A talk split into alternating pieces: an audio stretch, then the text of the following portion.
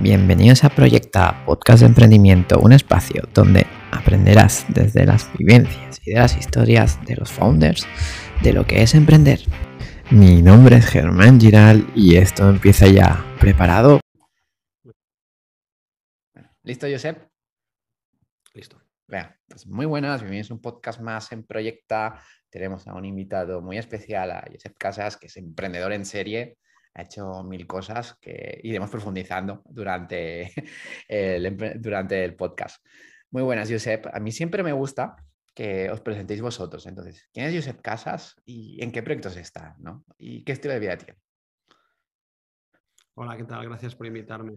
Eh, pues eh, soy Josep, soy nacido en Manresa, eh, un pueblo de, Cataluña, y, nada, vivo ahora en Girona, tengo mujer y tres hijos. Estamos eh, muy contentos de vivir aquí porque además los niños van en, un colegio, en el Colegio Montessori de Girona.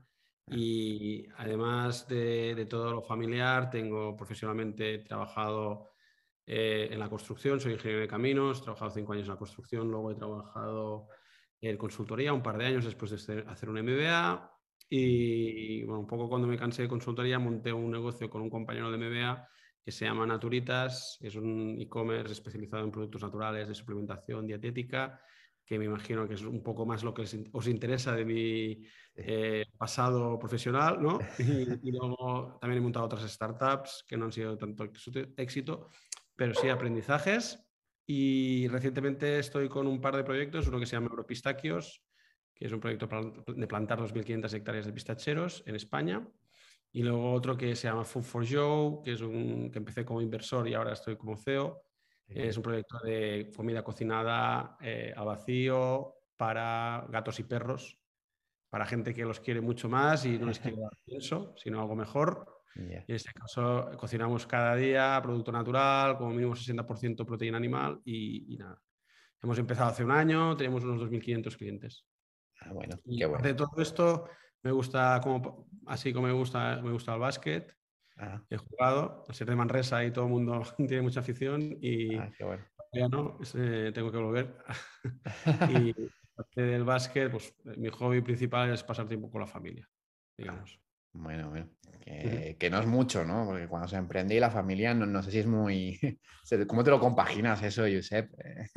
Durmiendo poco. Durmiendo, Durmiendo poco. Eh, repartiéndolo en, casa, yo me encargo más de por las mañanas y, me encargo de llevarlos al cole y luego ya por la tarde, pues si intento llegar a las 7, si no a las 8, si no a las 9, a las 9 los veo, es cuando se van a dormir y, intento como mínimo llegar a las 9 para verlos, aunque sea 5 minutos antes de ir a dormir. Bueno. ¿Y ha, cambiado tu vida desde que tienes hijos? sí, sí, sí, claro. Es, Para mí, vitalmente, pues eh, me da más significado a la vida. Ah, em, es, una cosa que yo recomiendo, si se puede alguien permitir, porque cada vez está más caro tener hijos.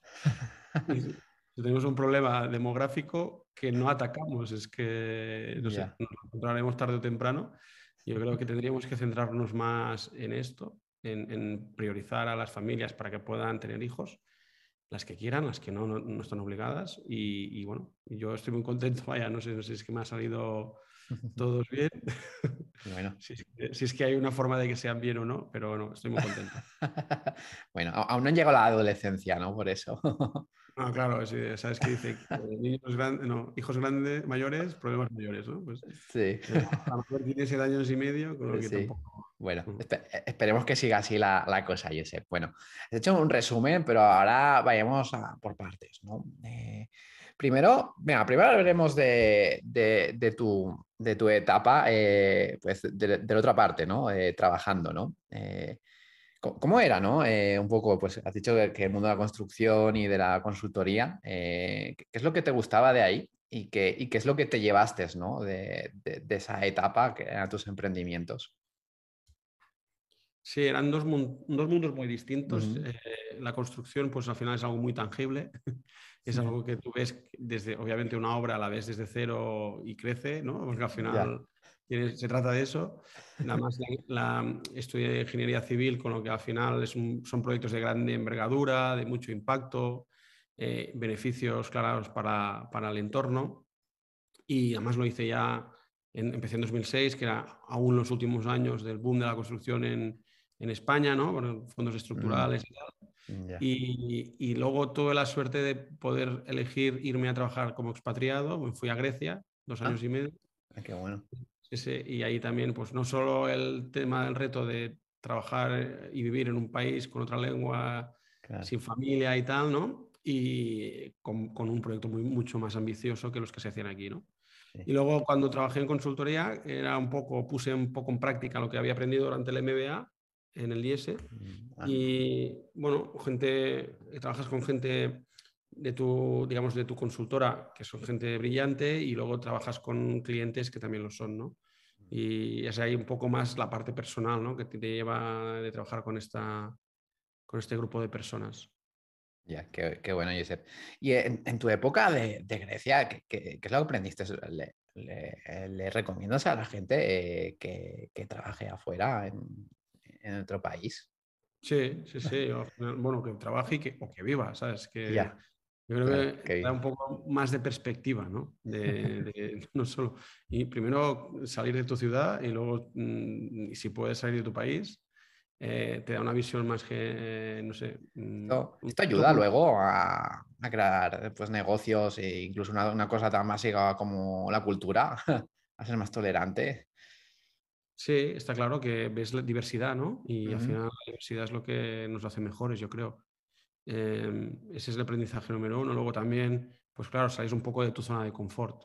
Y, mm, yo creo que salir de tu zona de confort es, es clave, no lo dice todo el mundo, pero es algo obvio. que te hace pues, salir un poco de la comodidad, que, que al final el tiempo, no sé, salir un poco más de, la, de, de, tu zona que conoces, pues te hace también, yo creo que te favorece la innovación, la creatividad, ¿no? porque al final, si siempre estás con la monotonía, y, al final no tienes que cambiar de país para salir de tu zona de confort, puedes cambiar de profesión. Eh, o, sí, yo creo que hay muchas formas de salir de la zona de confort. Una es mm, viajando, ¿no? viviendo en el extranjero y yo creo que es una muy recomendable. Se lo recomiendo a todo el mundo. ¿Y tú, y tú, lo, y tú lo buscas siempre, salir de esa zona de confort? A ver, sí, yo creo que es, hay gente que es más, eh, le gusta más, eh, a mí me gusta. Eh, también es verdad que he tenido suerte. ya. y, me he ido bien, con lo que. Claro. Sí, he tenido más experiencias positivas que negativas, con lo que lo recomiendo. Bueno, qué bien. Y en tu etapa de consultoría, ¿qué, es lo que, aprendiste? ¿Se aprende a hacer relaciones? Eh, pues se aprende, yo creo que a, a explicar el storytelling un poco. Eh, yo creo que es la ah, clave de una cosa que necesitas para cualquier cosa. se, se, aprende a vender, ¿no? aprende a explicar las cosas mejores o también analizar rápido y de forma estructurada los problemas.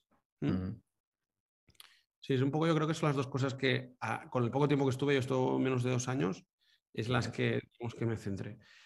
También al final em, depende mucho de, no solo de los proyectos que te tocan, sino también del equipo, ¿no? Hay managers que pues, te dejan más ancha, más un poco de libertad, ¿no? Y, se dedican más a, formarte, no sé, depende de cada... no, puedo generalizar porque tampoco tengo mucha experiencia. Sí que es verdad que tengo muchos compañeros del MBA que han trabajado ahí y digamos que la consultoría tiene muchas etapas. Es decir, no es lo mismo cuando eres un analista, ¿no? En la fase inicial, cuando, digamos, acabas de salir de la universidad, cuando ya tienes un, posgrado, como es en mi caso, o cuando ya eres un manager que gestionas más personas, o cuando ya eres un principal o, un socio que ya te dedicas más a vender, ¿no? Y a gestionar personas, ¿no? Las dos cosas. Igualmente tienes, cuando estás en consultoría, igualmente tienes eh, responsabilidad, ¿no? Te dan responsabilidad desde el primer día, ¿no? Bueno, yo creo que al final no tienes ninguna responsabilidad. Estás eh, es el que tiene la responsabilidad es el cliente, ¿no? Es el que realmente luego tiene que ejecutar lo que tú, claro. tu visión, tu recomendación tu, o tu ¿no? consejos. Eh, yo creo que ese es el que tiene la responsabilidad. Como consultor, sí que es verdad que tienes, em, no, no, tienes que hacer perder el tiempo al cliente, ¿no? Es una cosa que, que te valora mucho el cliente, es que seas, que no le hagas hacer perder el tiempo porque al final ya tienes tu día a día, ¿no? Mm, y por eso te decía lo del storytelling saber explicarlo, el mensaje fácil, convencer eh, con las mínimas eh, palabras o, o, mensajes, ¿no? Sí. Sí, sí, sí. ¿Y cómo haces el, el, el, gran salto ¿no? de la consultoría pues, a emprender? ¿no? ¿Cómo, cómo, cómo surgió? ¿no? Primero con, con... Un poco por necesidad. Por necesidad. Porque sí, porque estaba trabajando en Madrid y bueno, eh, la forma de, de volver eh, con mi pareja que estaba aquí en Cataluña, pues eh, era mm, buscar un trabajo. ¿no? Y, y buscar un trabajo, pues eh, también es una cosa que, que, cuando hice el MBA ya me gustaba, un, uno de los motivos por qué hice el MBA era para poder tarde o temprano emprender. Y, y bueno, eh, estábamos a punto de tener la primera hija y, y, nada, ahí es donde decidimos, si hay que emprender, hay que emprender ahora, que luego ya si no nos, se nos liará claro. las dos cosas. Y, y, bueno, también tener suerte de que mi pareja, pues económicamente llevó más el peso de, de, de la familia Vale. Y, emprendí un poco más con tranquilidad, porque tenía que pagar incluso parte del, del préstamo del máster. De, que no solo teníamos no ingresos, sino tenía deudas. ¿no? Deudas, ¿no? Y, y, entonces, eh, tu primera startup fue esta de, de delivery, ¿no? Un no, la primera fue de hecho Naturitas. Ah, fue eh, Naturitas. A los tres okay. meses, sí, nada, tres meses de Naturitas ya el, el mismo, los mismos fundadores de Naturitas eh, lanzamos un plis que era, mm, para simplificarlo, era una mezcla. Nosotros habíamos visto Instacart en Estados Unidos y Postmates y quisimos hacer una cosa similar, que ahora es un poco la evolución de lo que ha hecho Gorilas y Getir, ¿no? Nosotros no, nunca decíamos en, en, en, una, en 10 minutos ¿no? o 20 minutos, nosotros lo haríamos en una hora. Tu, tu súper, tu compra de súper o de farmacia o de lo que sea, entrega en una hora. Porque, porque ¿qué, ¿qué época era eso? Era en 2015. Claro. 2015 era, sí, sí, competimos con, en sector supermercado con una empresa que se llama Delivery, eh, con Prea, y en sector más alimentación con Globo, Deliveroo, eh, mm, Uber Eats incluso. Mm, y al final éramos un poco cualquier cosa en, en menos de una hora. ¿no? Yeah. Teníamos personal en nómina, ahí es un poco la diferencia con todos los modelos de negocio, es que nosotros sí que teníamos personal claro. en nómina. Eh, porque dijimos, esto es una cosa que tarde o temprano va a ser obligatorio. Ahí lo acertamos, fue más tarde que temprano y dijimos, ahí la única forma es a partir de tecnología optimizar, eh, digamos, la, la, la, la, operativa. ¿no? Y como tienes, sé que tienes muchos oyentes de Latinoamérica, uh -huh. aquí el coste laboral es mucho más alto que ahí.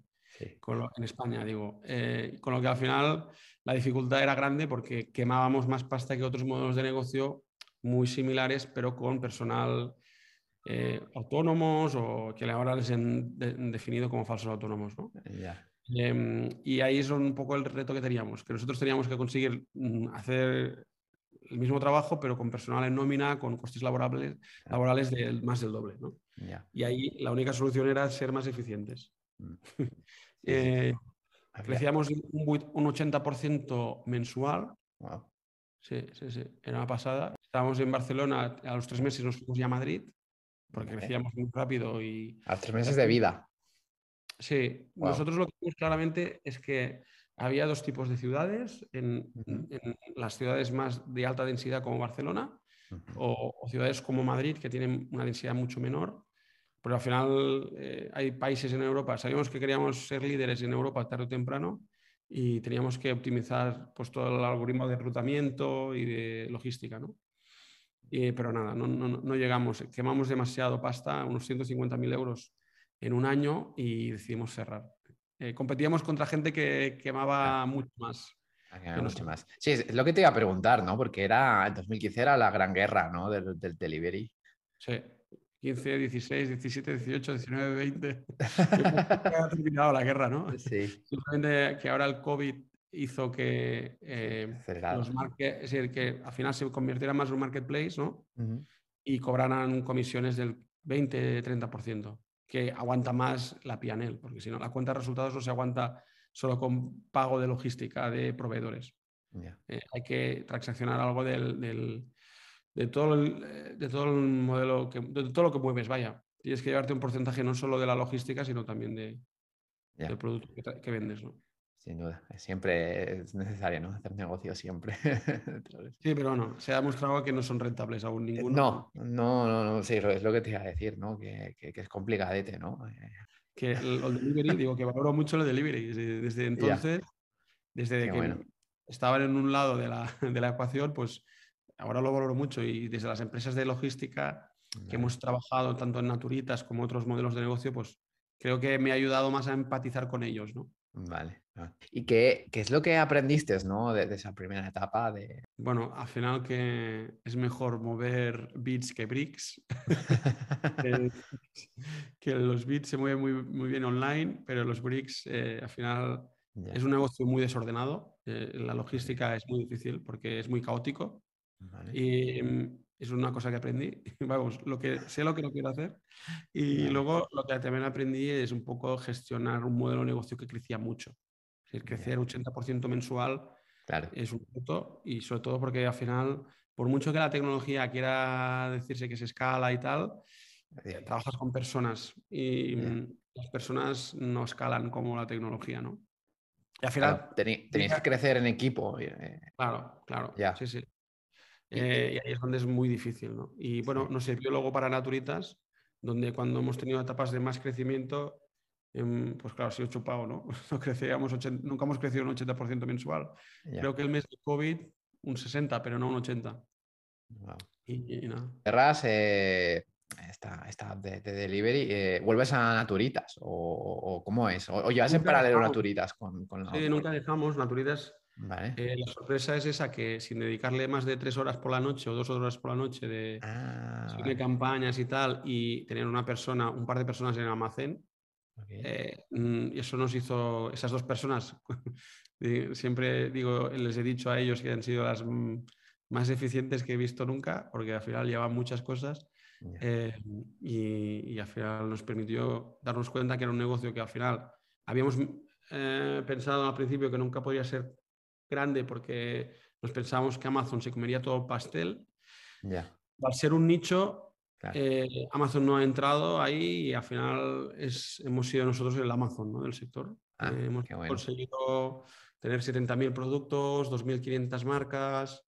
¿De, qué? Porque la, gente que no... Para eh, es, como un herbolario, una tienda de productos naturales, ecológicos. Eh, vende suplementación, sobre todo, es vitaminas, minerales, todo lo que.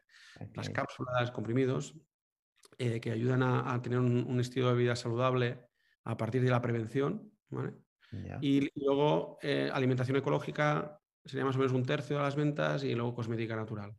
Todo el tema de cosmética sin tantos químicos. El último año facturó 60 millones, que estuve yo, fue en 2021. Sí. ¿Y hay techo para este nicho o, aún tiene un potencial increíble? Es un mercado que crece mucho. Eh, a nivel global, el consumo de este tipo de productos aún está en una tendencia creciente. Y luego, además, en España yo creo que estamos con consumos por cápita mucho menores que Europa. Con lo que si hacemos un... Es verdad que Naturitas ya tiene un posicionamiento más a nivel europeo, ser el líder en Europa, eh, los eh, propietarios actuales, pues ya es una marca o es un grupo de marcas eh, que están en varios países que ya son líderes en el sector consumer healthcare y, quieren que, Naturitas siga, pues lidere en el canal retail online más que, físico. ¿no? Entonces, ¿por qué, te vas de, de Naturitas? O sea... Bueno, al final los dos socios decidimos que era un momento de, de dejar eh, el testigo ¿no? a, otra empresa o a otros perdona, socios que, que tuvieran una, un, o, un nivel de, internacionalización y, además un nivel de pues, profesionalización que permitieran seguir creciendo. Si ya te digo, si el último año hicimos 60 millones Em, creemos que Naturitas puede crecer muchísimo más eh, eh, y nosotros ya era como, llevamos casi siete años, con el proyecto casi y, un poco de, bueno, haciendo la metáfora es ceder el testigo a, otra, a otros socios que si, siendo un proyecto continuista con el mismo equipo, eh, pues permitiera tener empuje y ganas de, seguir creciendo. Entonces fue, bueno, fue por, por crecimiento, ¿no? Dejarlo a otras manos más. No, no lo buscábamos, en ese momento no estábamos buscándolo. Eh, fue más que que, que, era un, digamos que era un, alguien con quien eh, compartíamos, compartíamos, estrategia, visión a largo plazo y, ya está. Bueno, suele pasar, ¿no? Que los negocios que a veces no necesitas, que te buscan y al final pasan estas historias. Sí. Sí, Yo creo que sí, al final es, es, mejor siempre vender a un socio estratégico o un, un potencial comprador estratégico que no alguien que simplemente lo haga por motivos financieros de maximizar una inversión. Sí, qué bien, qué bueno. Si quieres un poco de aprendizajes en, Naturitas. Mm, yo creo que obviamente lo más eh, extraordinario de Naturitas pues es el tema de que con pocos em, eh, medios de financiación externos, con poco capital de inversores, conseguimos llegar a un nivel de facturación muy grande, que es cuando entró el inversor eh, o el comprador final.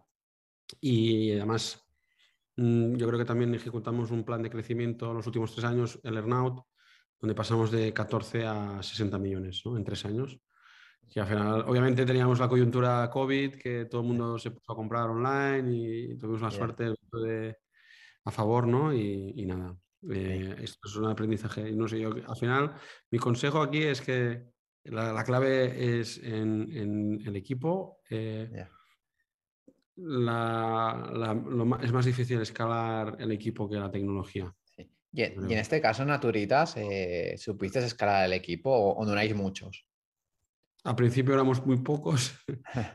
siempre hemos pecado de ser pocos y nunca nos hemos sobredimensionado.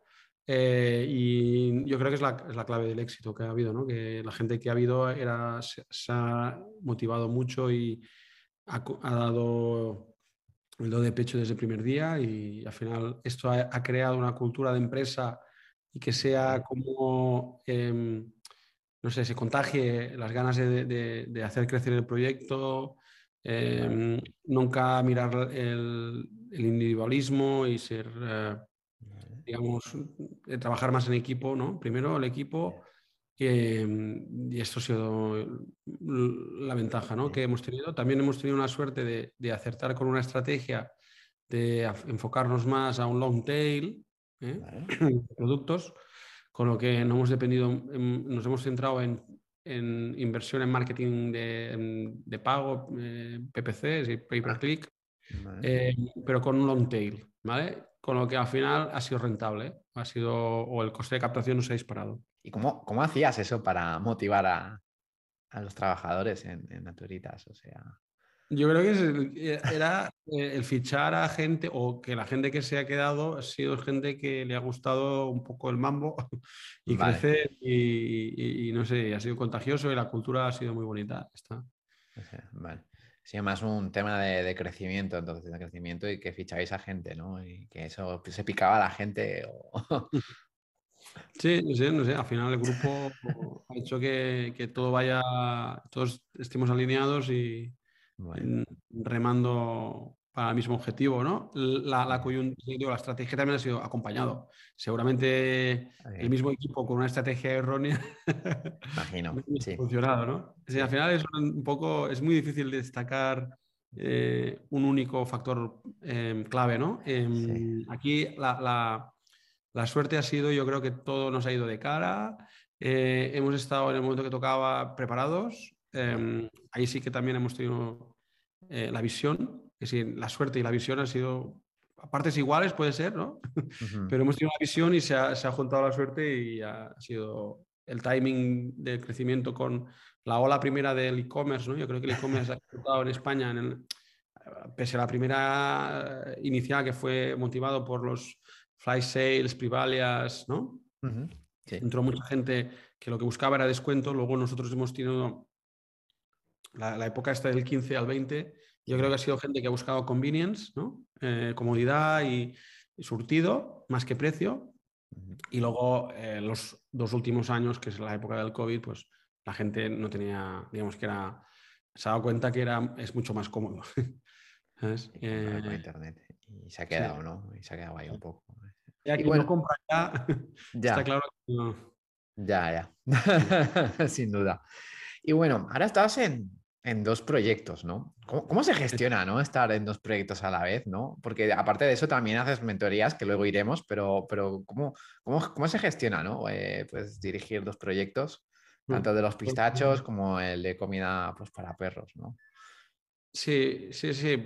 Yo lo que era realmente mi proyecto después de, de Naturitas, mi visión era centrarme en Europistaquios, que es un proyecto de plantas de 2.500 hectáreas, que ahí tengo un, socio cofundador que también, y además la parte técnica de, campo, mm, él es agrónomo, yo soy más ingeniero de caminos o más la parte financiera. Y, luego invertí en un proyecto, en varios, he invertido en unos 15 o 17 proyectos Ah. como Business Angel y en uno de ellos pues ha habido un tema de cambio de fundadores, un fundador que ha salido del proyecto y, y yo pues he, tirado, nos hemos, todos los socios nos hemos decidido que yo liderara el proyecto. Em, ¿Y, por qué ese match, no? De... ¿Qué te, qué te sedució, no? Pues para, yo ahora cojo el barco, ¿no? Bueno, eh, primero que el, el, proyecto tiraba, traccionó muy rápido. Y luego que yo creo que el, reto que tenemos pues, se asemeja un poco con Naturitas, ¿no? Naturitas al final facilitó mucho el estilo, llevar un estilo de vida saludable a, lo que somos los humanos. ¿eh? y Food for Show quiere hacer lo mismo, pero para perros y gatos. ¿vale?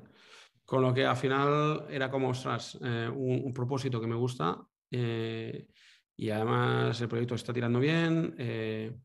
Alban, que es la, cofundadora que está así en el proyecto, pues también me, convenció y, bueno, el resto del equipo también, eh, bueno, acompañó. Y fue, fue de cara también. Eh, y Euro, Europistachos es un proyecto que es más a largo plazo, es un proyecto de agricultura, mm, aunque es un proyecto de integración vertical, es otro tipo de negocio que mm, también es escalable, pero es más intensivo en capital. Vale, genial. Bueno, centrémonos ahora en el en, Food for Joe, ¿no? ¿Lo he dicho bien? Food for Joe, sí. For Joe, vale, Food for Joe. ¿No? Eh, ¿Cómo surgió la idea, no? Sé, que no es tuya, pero, pero ¿cómo surgió un poco la historia? Bueno, al final Alban y Marsal, que son los dos cofundadores, ellos eh, son eh, pet lovers, los dos. Sí, imagino. No, tienen hijos, pero ahora tienen perrijos, ¿no? Y les encanta eh, este sector, em, además, son ya, eh, en el caso de, Albán, pues lleva un estilo de vida muy saludable que al final ella no solo lo quiere para ella, sino también para su, perra, Jade, que, al final la quiere como una hija y cree que, bueno, después de ella también había trabajado en Naturitas, Albán, y ah, eh, de, de, todo el mercado francés. Y ella vio que, pues, que podías hacer lo mismo, pero para, para perros, en este sentido con Food for Joe. Y, es un modelo de negocio un poco híbrido, no solo es eh, online, y tiene, digamos, tres canales. Tiene el canal físico en tiendas especializadas, ah, tiene el canal eh, online a través de un e-commerce eh, y tiene un canal de suscripción. al final, digamos, tiene tres es el modelo de negocio con tres, es omnichannel total. y a día de hoy, ¿cuál es el canal que funciona mejor? Es que empezó siendo más suscripción, y ahora yo creo que tirará más el e-commerce. Sí, y a largo plazo la tienda física. ¿Por qué? ¿Por qué la tienda física? Porque el mercado sigue siendo 80% lo offline. Eh, es decir, ah, la comida para mascotas, en el 80% de los hogares se compra. Es curioso. es curioso, es curioso. Y no, no, va a haber un cambio de tendencia entonces eh, en eso del consumo. Yo soy bastante, si al final miras los números en, Estados Unidos, que es como nos lleva 5 o 10 años, en, eh, no he llegado, el retail, este tipo de comida se vende mucho más en tienda, en supermercado. Vale, vale. Y yo creo que aquí será igual, porque además somos latinos, nos gusta más salir fuera a comprar. vale. hace buen tiempo casi todo el año, ¿no? Eh, en la mayor parte del país. Bueno, es culturalmente nos gusta, ¿no? Salir. Vale. En Francia igual, en Portugal igual. Yo creo que tirará más siempre el canal físico. Aparte que tiene una componente más de, mm, no tienes ataduras, ¿no? Cuando vas a comprar físicamente puedes comprar lo que quieras. Desde una bolsa a 100, ¿no? Ya. el online, pues, al final siempre la logística te limita o te obliga a ganar, a coger volúmenes más grandes. Ah, bueno, esa, es buena, Josep. ¿Y qué, modelo de negocio tenéis? Te digo, nosotros al final fabricamos, somos fabricantes, pero más que nada para eh, dos principales motivos. Uno es por transparencia, para saber seguro lo que le damos, porque al final creemos que la industria del pienso, de la comida seca, que es la mayoritaria en España, no es transparente. No, no, te dicen que, ponen pollo, pero no sabes ni el porcentaje exacto, ni qué parte del pollo. Eh, eh, puede ser pico, puede ser pluma. Eh. Eso, es un melón, ¿eh? No, tan solo, en la comida de perros, pero bueno. Mira, no me voy a meter lo que meten los demás. Sé lo que metemos nosotros. Además, cualquier cliente puede pedir no solo las macros, sino también las micros. que eso no todo el mundo lo dice. Y luego, em, otro motivo es por el motivo de la integración vertical. Como es un tipo de comida que es más cara porque al final es producto fresco, eh, más natural, eh, con las partes más nobles del animal, digamos de la, proteína animal, eh, al final nos hace que tengamos menos margen que el sector del pienso. Ah, y si no, además tenemos que vender o tenemos que tener un fabricante que se gane su margen y con lo que creímos que los dos motivos hacían más lógico eh, desde el primer día eh, involucrarnos en la fabricación. ¿vale? Esto es la parte del producto. Que además tenemos expertos veterinarios y tenemos una base de datos de más de 5.000 clientes que lo han probado, que ahí nosotros aprendemos de ellos. ¿no? Al final ya sabemos que dependiendo de la raza o dependiendo del peso, dependiendo de la edad, dependiendo de si es más ágil menos, o es más activo o menos activo, ya recomendamos algo. ¿no? No creo que sea el motivo principal porque la gente elija Food for Show, que sea la personalización, aunque es un, es un valor diferencial respecto a otros tipos de comida, sino yo creo que al final la gente viene porque sabe que el pienso no se lo comerían ellos y al final hacen todo lo, todo lo que hacen con su perro o gato es asimilable a ellos. Se van a la peluquería, juegan juntos, duermen juntos, se ponen a mirar la tele juntos y excepto una cosa hacen juntos, que es comer. Y es ahí ese tipo de cliente que, consumidor, que cree que al final tiene que hacerlo también la comida igual, le proponemos una, una propuesta que no sea mucho de precio, y, pero que es asimilable a la calidad de, de, la, de la, del humano. ¿no? Y ese estilo de vida, eh, ¿es grande este mercado con, con ese tipo de, vida? Estados, Unidos, Estados, Unidos, ya es el, casi el 10% del mercado de comida para mascotas. Estados Unidos, que es el principal mercado por cápita de, este de, comida en general, es un mercado maduro, que es difícil, es decir, un mercado maduro ya es un 10%. Quiere decir que España seguramente en 5 o 10 años estaremos a ese nivel. Ahora es menos del 1% entre, entre este tipo de comida y otra que es la carne pero cruda, que es el BARF. Eh, y sí, yo creo que es una tendencia que cada vez crecerá. No sé si, hombre, aquí, digamos, si ahora me pongo a los ojos del inversor, creo que hay, un riesgo mercado que no te sé decir lo grande que es. Sí que sé decir que es un mercado que si penetra como ha penetrado en Estados Unidos es, muy grande y queremos liderarlo nosotros. Y con, este estilo de vida y todo eso, ¿hay oportunidades de, negocio entre... Sí, sí. nosotros creemos que si, ganas escala y estamos muy cerca de llegar a ese punto del break-even que decimos los emprendedores, el punto de equilibrio, está muy cerca. Em, ya con 2.500 suscriptores, ya con, eh, más de 5.000 clientes que han comprado alguna vez, que, son target de, este tipo de alimentación, y con em, eh, la penetración que queremos tener en tiendas físicas, creemos que es un mercado de, puede ser de 100 millones perfectamente. Ya, bueno, está bien. Eh, nada más. ¿Y cómo, ¿Y cómo, te diferencias ¿no? Eh, con, con, vuestra competencia? que para mí nuestra competencia es el que le da pienso. Y son, ya te digo, estamos compitiendo contra el 90 y pico por ciento de, Nuestro competidor tiene el 90 y pico por ciento de penetración, con lo que es fácil ganarle cuota de mercado. ¿vale? Eh, que obviamente tiene más recursos, tiene más margen, eh, digamos que tiene todo, él lo tiene todo a favor, controla los canales, eh, pero nuestro competidor al final no tiene una cosa, que yo creo que es la transparencia de nuestro producto, ¿no? Y, el cliente al final, lo he visto en Naturitas, acabará valorando esto. ¿Y lo, ¿Y lo, destacáis mucho en vuestro mensaje, esto, esto de la transparencia? ¿Cómo, cómo lo hacéis? O sea. Desde los ingredientes, el cliente que nos pide, si algún cliente nos pide las micros, qué porcentaje tenemos de minerales en una receta, qué, calcio, qué porcentaje de calcio tenemos, cumplimos la FEDIAF, que es la, digamos, la normativa vigente o la recomendación, más que la normativa, la recomendación vigente que hay en, este sector. Además, pasamos controles de sanidad y, de, y pasamos controles de, de ramadería y pesca. Eh, y bueno, nos gustaría que algún día pudieran venir los clientes a nuestra fábrica de Galicia eh, y, que lo vieran, ¿no? Y yo creo que aquí lo que vamos a tener que hacer es que todas las tiendas físicas que van a vender Food for Show les tenemos que invitar y que ellos sí que sean conscientes, porque al final son los, evangelizadores de, esto, ¿no? Y los veterinarios, los nutrólogos, toda esta gente que, está recomendando Food for Show es la que tiene que venir. Yo lo he visto en el canal Farmacia, o en el canal Suplementación, más eh, en Naturitas, que muchas marcas llevaban a, digamos, a las fábricas, a todos los farmacéuticos ¿no? y herboristas.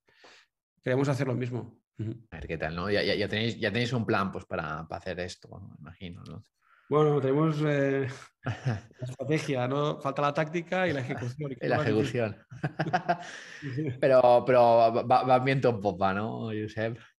A ver, si nuestros inversores em, siguen confiando en nosotros, nos acaban de, conceder ENISA, una ENISA. ah, bueno. Sí. La verdad es que tenemos suerte en España de que ENISA funciona eh, nos apoya a proyectos como el nuestro, que no solo es, em, digamos, un proyecto profesional, sino yo creo que también tiene un, retorno a la sociedad. Sobre todo la gente que ama a las mascotas va a valorar claramente. Cuando lo prueban, claramente ven que es un producto totalmente distinto. Qué bien, Josep. Y bueno, cambiando de tema, vayamos a momentos, ¿no? De todos tus emprendimientos, ¿cuál ha sido tu mayor momento de incertidumbre? Bueno, no sé, desde el momentos. sí, sí, es que al final eh, se puede estructurar esto como problemas o retos internos y retos externos, ¿no? Em, yo creo que la primera vez que, pues sobre todo un Plis competía contra eh, empresas como Globo o Deliveroo o Uber Eats que tenían muchos más fondos, yo creo que ahí fue un, un reto que, que tuvimos que supimos hacer el fail fast que es algo que cuesta, cuesta mucho eh, desde cuando has liderado un proyecto que reconocer que no vas a, llegar al objetivo, ¿no? Y, reconocer que has fracasado, que no que has fracasado, que no has triunfado. y, hay que reconocer esto, porque es que a veces hay emprendedores que no que les cuesta, ¿no? ¿Cómo te das cuenta, no? bueno, yo ahora que soy inversor ya ha pasado algún caso que alguna empresa que tenía yo una participación superior al 5% ya le ha pasado. Y, bueno, al final es eh, eh, saber intentar estar seguros de que realmente la única opción es cerrar. Ya. Y ya está. Si ya lo has intentado todo, no tienes alternativa, mm, saber que hay que cerrar antes de que sea demasiado tarde y tengas implicaciones desde el punto de vista como administrador, ¿no? Ya. Y, y poder pagar a todos los trabajadores, proveedores. ¿Qué, más, qué, más, qué, más, has estado en la, ahí, en la línea roja? Bueno, en la época de cuando pasó el COVID, ¿no? cualquier persona que tenía una empresa, un puesto de trabajo, pues desde el punto de vista de incertidumbres mm. eh, de, sanitarias, ¿no? O de riesgos de, para la gente que venía a trabajar, eh, que yo creo que ahí no, no, digamos que las autoridades no estuvieron a la altura, no nos dieron, tuvimos que eh, los empresarios o emprendedores, muchos tuvimos que tirar del carro. Eh, obviamente también profesionales de la salud, em, pero yo creo que los políticos ahí no estuvieron a la altura, o los gestores, más que políticos, no sé si, son políticos, gestores o... Y, ahí yo creo que es, claro, tú al final te encuentras con, ¿qué hago? Cierro, eh, cierro, pongo en riesgo la empresa, porque al final no, no sabíamos qué pasaría. seguimos tirando para adelante, luego ahí es ahí donde claramente vimos que estábamos aportando valor, todo, nadie en la empresa tuvo miedo de venir a trabajar. Nosotros apostamos, tuvimos la suerte de tener una compañera que eh, encontró mascarillas y geles y de todo. Las EPIs las, las teníamos el primer día. Em, que además hicimos una campaña luego de, con el exceso que tuvimos, eh, permitimos a más de 200 residencias darles material. Ah, bueno. sí, sí. que también vuelvo a, señalar que teníamos un excedente de mascarillas, sabíamos que las residencias lo tenían, eh, fuimos a las autoridades, estuvimos esperando hasta tres días, no nos dieron, no nos facilitaron ningún centro ni nada. Y hicimos al final una llamada a todos los clientes y, y, bueno, fue increíble. Yo creo que es uno de los días que me sentí más orgulloso y que la empresa, al final te das cuenta que hay, hay, hay números ¿no? que, que, que, te sirven para transmitir que una empresa va bien o mal y luego hay momentos que ves que haces algo, que impactas, ¿no? Y ahí es donde estoy ah, pues orgulloso de, de, haber liderado la, la, empresa en ese momento cuando todo, todos nos metimos a ayudar en ese, en ese proceso. Que al final yo creo que es, es, un poco lo que tenemos que hacer las empresas. aparte de retornar, ¿no? que antes, como hace un, el siglo pasado, ¿no? las escuelas de negocio te decían el retorno del, al inversor, es la primera empresa y tal, ¿no? creo que ya no es así. Creo que al final eh, ahora no es solo eso. Obviamente tienes que hacer empresas sostenibles, ¿sabes? Y, la sostenibilidad pasa porque... Se intenta. Se, intenta hacer cebras, ¿no? Como aquel que dice. buscamos, buscamos eh, excusas a veces, ¿no? Eh, pero sí. Sí, sí, sí, sí, totalmente de acuerdo, que ahora hay, que, hay que, crear empresas ¿no? Con, valores mucho más allá de lo que tú dices, del, retorno. al, final, al final del día esto también llena mucho, ¿no? Y, también, y también pues ayuda ¿no? a, tener, a tener un ambiente mejor, ¿no? en todo, totalmente. Y vayamos ahora al otro extremo, ¿Cuál ha sido tu mayor momento, pues, o más glorioso o más feliz que te hayas sentido, ¿no? sí, bueno, yo creo que aquí cuando te he dicho, cuando, cuando vimos el sí, que pudimos ayudar a mucha gente que, muchas residencias que no tenían material, no tenían simplemente EPIs. Eh, nosotros al final teníamos una logística que permitía entregar pues, muchos paquetes. Yo creo que durante el COVID, cuando la gente tuvo, tenía miedo de salir a la calle, y bueno, yo ahí para mí es eh, cuando realmente te das cuenta que todos los em, días malos de tener que montar un tinglado tan grande como lo que montamos eh, se pagan por sí solos. No, no sé si mm, hubiésemos podido mejorar ese año el EBITDA seguramente, ¿no? Eh, pero... Ya, ya aparte de este, ¿a algún otro? Siempre que creas empleo, no, esto es una cosa gratificante. Mm. espero con... ¿Te, gusta fichar entonces? O sea, ¿te gusta bueno, no, me gusta que la gente esté contenta de venir a trabajar. Y bueno, ahora, con el proyecto de los pistachos, por ejemplo, que tiene un impacto sostenibilidad, ¿no? retención del carbono, eh, reducción de, pues, todo el tema de emisiones de carbono. Que además sé que una generación o dos, eh, o tres o cuatro, puede contribuir en algo, ¿no? Vamos de tu faceta de, mentor e inversor, ¿no? ¿qué, qué, startups te gusta pues, invertir o eh, invertir, involucrarte. ¿Y cómo, cuál es tu expertise? ¿no? ¿Cómo ayudas a esas startups? ¿O, no te metes? Sí, no, intento cuando invertir en pocas, pero que poder tener una voz o ayudar a, los fundadores, sobre todo. Okay. en ese sentido invierto en empresas en fase semilla, ¿no? Vale. Y lo que busco es que intentar ayudar a los fundadores eh, para no cometer los mismos errores que hacemos todos los emprendedores, ¿no? Sí. Al final no es muy difícil. Porque la, cuestión es equivocarse rápido, ¿no? ¿Qué, se dice? Bueno, eh, no, la cuestión es no equivocarse. Yo siempre digo, prefiero invertir en pocas que, y que sobrevivan todas que no en muchas y que haya tres unicornios. Porque al final, no sé, a mí no me gusta que, a mí no me gustaba cuando como emprendedor dar malas noticias y no me gusta que me venga un emprendedor y me dé malas noticias, ¿no? Okay. Em, luego, al final, eh, intento que las empresas tengan más una componente B2C, porque tengo más experiencia y puedo aportar más. Que sean modelos con poca competencia, que, que haya unas barreras de entrada a la competencia. Obviamente, esto es lo que nos interesa a todos. Claro. digamos que primero, obviamente, el ABC es primero el equipo, luego el mercado. Hay gente que es al revés, mercado y luego equipo. Eh, y el tercer punto es competencia. Yo creo que la competencia es la clave. ¿Y qué, y qué sector te gusta? Te gusta mucho de la comida, ¿no? bueno, al final es porque casualmente he tenido, se han acercado más emprendedores de este sector. Bueno. No es porque crea que estratégicamente sea mejor, ¿eh? No. Y en todos los productos B2C, eh, todos los modelos de negocio B2C son los que me gustan. ¿Y cómo, y cómo, te, cómo, ¿Cómo es de compatible tu, tu agenda con, con, con tantas... y- con- ¿Cómo te metes? O sea, rendimientos, eh, mentorías y todo eso. ¿Cómo, cómo te organizas? ¿Tus hijos? Sí, bueno, em, trabajando demasiadas horas, ese es el problema. Vale. ¿Te, Eh, te gusta, demasiado- entonces te gusta, vi- te gusta trabajar? Bueno, yo creo que tengo que cada vez quitarme más, eh, tengo que liarme menos. Creo que también en la parte de, es decir, la parte de mentoring cada vez dedico menos horas porque al final Sí, claro. los proyectos han, es decir, han in- invertido en proyectos que han crecido y no necesitan tanto de mi expertise porque son más grandes y tienen otros advisors, eh, consejeros, ¿no? Ujú. Y, mm, y luego el- la parte de entre Food for Show y Europistachos, pues al final Europistachos es un negocio que tampoco, por mucho que quieras crecer, no vas a poder crecer, porque los árboles van al ritmo que van, ¿no? ya, Si no me quita tanto tiempo, puede que me quite un día a la semana. Vale. Y, y Food for Show yo creo que es el, el que tenemos un equipo muy senior. eh, ahí tenemos un equipo muy senior y muy bueno. eh, y está casi todo resuelto. Ahora falta crecer. ¿Y qué, y, y qué es lo que no, no te gusta, ¿no? Cuando es una startup. o- ¿Cuáles, son tus red flags? Pues red flags es que los eh, emprendedores no estén centrados, Vale.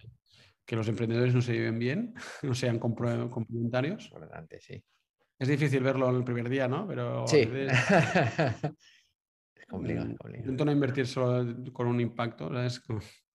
Luego, el, otro red flag, eh, ya te decía, el tema de la competencia. Eh, otra cosa que no me gusta es el tema regulatorio, sí, que sean modelos de negocio que tengan, que dependan de reguladores.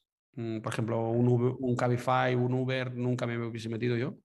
O, o una empresa de shale gas, ¿no? De perforaciones para temas energéticos, eh, ¿sabes?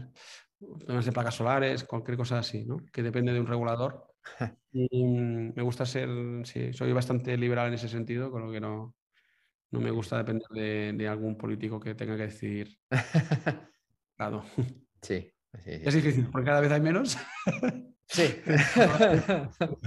es complicado, es, es complicado. Y ponen el IVA de, no sé, de, por ejemplo, ¿no? de la comida Pepe Perros ahora al 50%, pues ya está. Sí. Eh, sí. Sí, no, pues, eh, aquí eh, no sé, no, no- no sé cuál va a ser la solución aquí, pero bueno, eh, algo que tenemos que lidiar, ¿no? Que emprendemos. Yo creo que, sí, que disfruten lo votado, ¿no? Eh, sí, sí, sí, no, no, no, no, no hay de otra. Y habla- hablando de futuro, ¿dó- ¿dónde ves, no? Entonces, eh, Food for Joy, eh, de aquí a 10 años y si te ves tú dentro. Sí. Yo creo que ambos proyectos creo que son proyectos a largo plazo, Vale. tanto Food for Yo como Europistachios. Bueno. Eh, Vale, sí, yo creo que los dos proyectos me veo dentro de 10 años. Eh, espero que, obviamente, con, liderando los mercados y que sean con penetraciones altas. Y, y es un proyecto, son dos proyectos a largo plazo, Bien. con mucho impacto. Y, Y liderando Europa, liderando Latinoamérica. Food for Yo puede que Latinoamérica sí, con Europistachos es, ese lo dice el nombre. Sí. Y con lo que al final ya nos conformamos con el mercado europeo. Con Food for Show sí que es verdad que es, un- es una categoría que va a crecer también en Latinoamérica, porque también las mascotas hay Sí, eh, sí, contado. penetración. Y sí que es verdad que puede que yo, claro, si tengo un negocio aquí en Europa es más difícil que esté viajando, ¿no? Pero sí, ojalá, ojalá podamos Bueno, estar en... Cuantos puedo ser country, country manager de Europa, ¿no? No está mal. Cuantos más mercados estemos, mejor. Estoy seguro que querrá decir que es un, es un el negocio funciona bien. Entonces, entonces ya, ya estos dos proyectos los ves ya dos proyectos de vida, ¿no? Aunque nunca digas nunca, pero los ves más de vida. ¿no? 10 años, espero vivir un poco más de 10 años. Me has hecho 10 No, años. digo de más de 10 años, o sea, que ya, ya es de, para toda la vida. Ya sabes que dos ya es largo tiempo, ¿eh? Que- sí, long term ya se considera dos años ya hoy en día. Que, bueno, está bien, Josep. Lo si sé, miras seguir- los dos últimos años, lo que ha Sí. pasado los últimos dos años, ya te digo. Pues lo seguiremos de, de cerca, eh, los dos proyectos, eh, Josep. Nada, ya vamos a la última pregunta. Eh, ya es más libres que des algún consejo a los emprendedores que nos escucha, eh, algún libro, algún podcast, lo que tú quieras, Josep. Bueno, más que algún. Bueno, podcast está claro que el, el tuyo, ¿no? Porque- Bueno. no, Ya te, ya te pondré al día, ¿vale, Josep?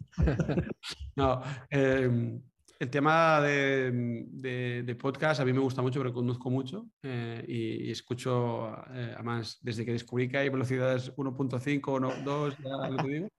Eh, pero bueno, los podcasts, pues hay muchos emprendedores, yo creo que el de que están haciendo un buen trabajo, los conozco, además, los conozco hace tiempo en Barcelona y me hace gracia ver cómo han crecido.